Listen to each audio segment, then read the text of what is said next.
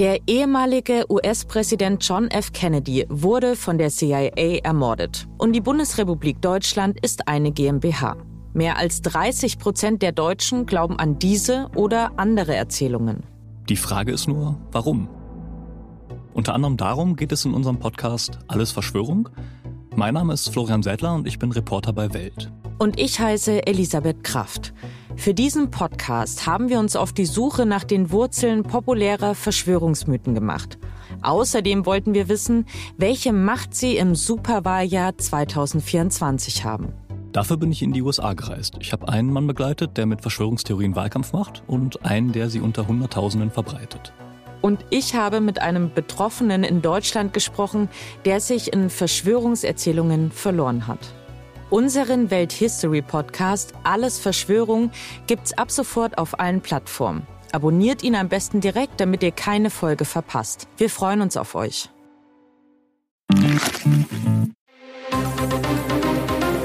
Das Bild News Update. Es ist Donnerstag, der 2. November und das sind die Bild Topmeldungen. Pleite bei Drittligist Saarbrücken, schlimme Bayern Blamage. Jemen tritt in den Krieg ein. Iran eröffnet neue Front gegen Israel. Sowas gab es von mir noch nie. Lambo Botschaft von Katja Krasavice.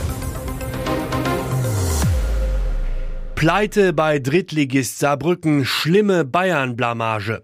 Die Sensation ist perfekt. Die Bayern fliegen bei Drittligist Saarbrücken aus dem Pokal 1 zu 2.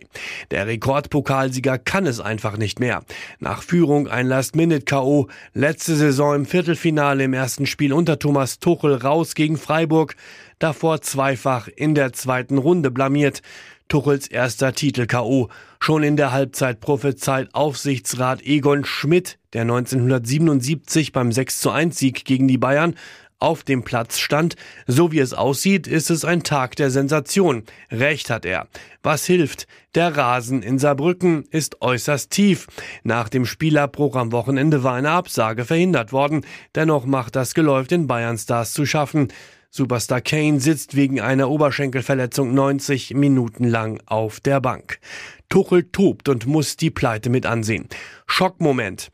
An der eigenen Eckfahne grätscht de Licht eine Flanke weg, dabei verletzt sich der Holländer am Knie. Sofort hebt der Verteidiger den Arm. Tuchel sackt auf der Bank zusammen. Erste Diagnose Innenbandverletzung. Und das ausgerechnet so kurz vor dem Duell gegen Dortmund.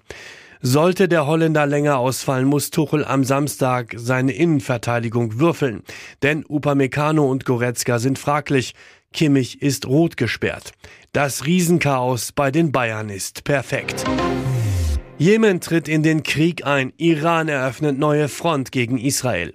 Erneute Eskalation im Nahen Osten. Irans Revolutionsgarden haben der von ihnen befehligten Houthi-Miliz im Jemen den Befehl erteilt, Israel von Süden her anzugreifen und so eine neue Front gegen den jüdischen Staat zu eröffnen.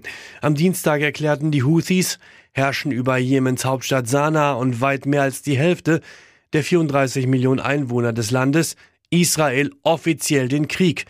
Bereits Stunden zuvor feuerte das Regime, welches fest unter Kontrolle der iranischen Revolutionsgarden steht, nach eigenen Angaben gut ein Dutzend ballistischer Raketen, Marschflugkörper und Langstreckendrohnen in Richtung Israel ab. Doch statt ihr Ziel Eilat am Roten Meer zu erreichen, schlugen die Geschosse in Ägypten, Jordanien und auf hoher See ein, möglicherweise zuvor getroffen von israelischen Flugabwehrraketen. Alarmiert verlegte die israelische Marine am Mittwoch zwei Raketenboote vor die Küste des Ferienorts Eilat. Nicht nur um die Bürger in Sicherheit zu wiegen, dass keine iranischen oder Houthi-Schiffe die Südküste Israels angreifen würden, sondern auch um bereits vorhandene Flugabwehrsysteme in der Region zu verstärken. Mit dem Eintritt der irregulären, aber seit 2014 faktisch herrschenden jemenitischen Regierung in den Krieg wird Israel nun von drei Staaten aus von iranischen Milizen direkt angegriffen. Von der Hisbollah im Libanon, vom islamischen Widerstand in Syrien und der Houthi-Miliz im Jemen. Mehr dazu lesen Sie auf Bild.de. Sein Hund trauerte neben ihm, Mann bei Gassi-Runde auf Feldweg getötet. Rätselhafter Leichenfund auf einem Feldweg in Sachsen-Anhalt. Die Polizei sicherte Schockfund am Feldrand. Am Dienstagnachmittag wurde dort ein lebloser Mann entdeckt. Seine Leiche wies schwerste Kopfverletzungen auf. Offenbar wurde er Opfer eines Gewaltverbrechens. Tino E. war zur alltäglichen Gassi-Runde auf einem Feldweg nahe Sietsch im Saalekreis aufgebrochen. Als er Stunden später nicht am Flughafen erschien, um seine Lebensgefährtin dort abzuholen, alarmierte sie Freunde. Diese gingen auf die Suche nach Tino E. und machten die traurige Entdeckung. Gegen 15.15 Uhr riefen die Freunde die Polizei. Sofort rückten die Einsatzkräfte aus. Doch für Tino E. kam jede Hilfe zu spät. Ein Notarzt konnte nur noch seinen Tod feststellen. Während des Einsatzes wartete sein Hund treu neben der Leiche, trauerte um sein Herrchen. Die Ermittlungen laufen auf Hochtouren, so der Staatsanwalt. Nach Bildinformationen gehen die Ermittler einer konkreten Spur im persönlichen Umfeld des Paares nach. Sowas gab es von mir noch nie. Lambo Botschaft von Katja Krasavice. Ist etwa der Zündschlüssel runtergefallen? Krasse Pose von DSDS-Jurorin Katja Krasavice. Die 27-Jährige zeigt sich jetzt ihren Millionen Followern kopfüber in einem Lamborghini. Nur was macht sie da bloß? Und wie kommt sie da eigentlich wieder raus? In einem knallblauen, engen Cut-Out-Kleidchen und mega hohen High Heels schlängelte sich die Influencerin am Mittwoch vom Sitz ihres Sportwagens in den Fußraum, sodass nur noch der halb bedeckte Hintern in die Höhe ragte. So bewirbt Katja Krasavice jetzt ihren neuen Weihnachtskalender. Sie weiß ja, wie sie ihre Fans rumkriegt. Die drehen schon kurz nach Bekanntgabe der zwölfseitigen Fotostrecke völlig durch. Ich will den unbedingt haben, heißt es in Dutzenden Kommentaren. Die Sängerin selbst sagt, sowas gab es von mir noch nie. Und das planen wir schon seit Monaten. Und jetzt weitere wichtige Meldungen des Tages vom Bild Newsdesk. Es ist die erste große Umfrage nach Veröffentlichung des viel diskutierten Bildmanifests zu unserem Zusammenleben in Deutschland angesichts der Judenhass-Demos in unseren Städten. Das Manifest erschien am Sonntag in Bild am Sonntag mit dem Titel Deutschland, wir haben ein Problem. Das Meinungsforschungsinstitut INSA fragte die Bundesbürger repräsentativ für Bild, machen ihnen die Aktionen von Hamas-Unterstützern Angst und was muss jetzt passieren? Das brisante Ergebnis, Deutschland hat tatsächlich ein Problem, denn viele fühlen sich offenbar im eigenen Land nicht mehr sicher. Sie rufen mehrheitlich nach einer grundlegend anderen Migrationspolitik. Konkret gaben 60 Prozent der Befragten an, dass ihnen die derzeitigen anti-israelischen Demonstrationen und Bilder jubelnder Hamas-Sympathisanten in Deutschland Angst machen. Nur knapp 33 Prozent verneinten das. 61 Prozent plädierten nun dafür, keine weiteren Menschen aus islamischen Ländern in Deutschland aufzunehmen. Auffällig, nur die grünen Wähler denken mehrheitlich anders. Eine große Mehrheit von 77 Prozent gab an, dass sie den Eindruck hat, dass immer mehr Menschen in Deutschland die deutsche Gesellschaft verachten. Nur 15 Prozent gaben an, dass sie den Eindruck nicht haben. Weitere Ergebnisse der Umfrage lesen Sie auf Bild.de. Kaum ist eine CDU-Akte geschlossen, hat die Staatsanwaltschaft Erfurt schon den nächsten prominenten Fall aus der Thüringer Union auf dem Tisch.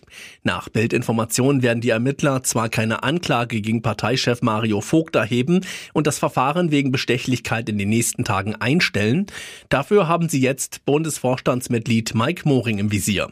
Oberstaatsanwalt Hannes Grünseisen zu Bild. Wir prüfen von Amts wegen die in den Medien veröffentlichten Informationen zum Anfangsverdacht der Untreue. Ob auch die Aufhebung der Immunität Morings durch den Justizausschuss des Landtages beantragt wird, sei noch unklar. Dies ist Voraussetzung für eigene Ermittlungen der Staatsanwaltschaft gegen Mike Moring. Bild berichtete, Moring ließ sich als noch Kreisverbandchef im Weimarer Land seine private Geburtstagsparty aus der Parteikasse bezahlen. Er selbst spricht von einem Versehen. Die Party hatte am 9. Juni in der Eventscheune zum alten Kuhstall im Alpolder Ortsteil Zottelstedt stattgefunden. Inzwischen habe Moring die Rechnung aus seinem Privatvermögen beglichen. Sie kleben, schmieren oder blockieren. Beinahe jeden Tag nervt die Klimasekte die Berliner. Jetzt riss auch einem Zivilpolizisten der Geduldsfaden. Am Dienstagvormittag beschmierten Klimaradikale das Kanzleramt mit dem Slogan Olaf lügt. Zivilpolizisten waren schnell vor Ort und versuchten sie abzudrängen. Auf einem Video ist zu sehen, wie die Beamten die Klimakriminellen immer wieder von dem Gebäude wegziehen. Doch die denken nicht daran aufzuhören, sind zunächst in der Mehrzahl. Ein Katz-und-Maus-Spiel beginnt, immer wieder schnappen die jungen Frauen Pinsel und Farbe und versuchen es weiter. Es kommt permanent zu Rangeleien, denn reißt einem Beamten offenbar der Geduldsfaden. Er bringt erst eine junge Frau zu Boden, dann eine andere. Dann schnappt er sich einen der Pinsel und schmiert ihr einfach orange Farbe ins Gesicht. Die Berliner Polizei bestätigte Bild am Mittwoch, dass es sich um einen Kollegen in Zivil handelt. Gegen ihn wird jetzt wegen des Verdachts der Körperverletzung im Amt ermittelt. Abhängig vom Ausgang dieser Ermittlungen werde auch ein mögliches Disziplinarverfahren geprüft. Aus der Autobahn wurde eine Kakautobahn. Ein Lkw-Unfall auf der A1 nahe Osnabrück hat am Mittwoch ein Verkehrschaos ausgelöst. Der Fahrer des mit Kakaopulver beladenen Lastwagens habe ein Stauende übersehen und versucht auszuweichen, teilte die Polizei mit. Dabei habe er seitlich einen leeren Geflügellaster gerammt und die Seite seines Aufliegers aufgerissen. Der Schaden liegt laut Polizei bei bis zu 150.000 Euro. Verletzt wurde zum Glück niemand. Aber auf der Fahrbahn verteilte sich auf einer Länge von mehreren hundert Metern das ganze Kakaopulver. Laut der neuen Osnabrücker Zeitung hatte der LKW 15 Tonnen Kakao geladen. Die Polizei sperrte nach dem Unfall die Strecke an der Anschlussstelle Osnabrück-Hafen. Es entwickelte sich schnell ein massives Verkehrschaos auf der Autobahn und den umliegenden Ausweichstrecken, hieß es von der Polizei. Die Polizisten beobachteten sogar Autofahrer, die von der B68 auf die Autobahn auffuhren und dann beim Erblicken der Vollsperrung einfach als Falschfahrer zurückfuhren. Es sei eine Bewährungsprobe für den Verkehr gewesen, sagte ein Polizeisprecher. Er ließ Kaninchen und Jungfrauen verschwinden, doch den Krebs konnte er nicht wegzaubern. Peter Kersten, der bekannteste Magier der DDR, ist tot. Der legendäre Zauberpeter starb am Dienstagabend in seiner Wahlheimat Coswig in Sachsen. Seine langjährige Kollegin Urte Blankenstein schrieb eben auf Facebook, mein lieber Freund und Kollege Dr. Peter Kersten, der Zauberpeter, ist gestern verstorben. Mich ergreifen Erinnerungen. Schon zu seinem 80. Geburtstag Ende Juli war es Kersten nicht mehr gut gegangen. Der beliebte Magier feierte noch einmal auf Schloss Kuckuckstein im Kreise seiner 50 engsten Freunde, führte ein paar Tricks vor. Am Tisch, im Sitzen, denn bewegen konnte er sich nur noch mit seinem Rollator. Peter Kersten litt an Prostatakrebs, der zu spät erkannt wurde und in die Wirbelsäule streute. Vor 14 Tagen wurde er in ein Hospiz in Coswig eingeliefert. Hier starb er am Dienstag um 20.09 Uhr. Zuletzt hatte der Zauberpeter allein in einer altersgerechten Wohnung gelebt. Und nun noch eine Werbung in eigener Sache. Sichere dir jetzt Bill Plus und Amazon Prime für nur 8,99 Euro im Monat. Dein Mix aus News, Shopping und Entertainment. Amazon bringt dir jetzt außerdem die UEFA Champions League, das Topspiel am Dienstag live bei Prime Video. Erfahre mehr unter bild.de slash prime. Es gelten die Angebotsbedingungen und AGB.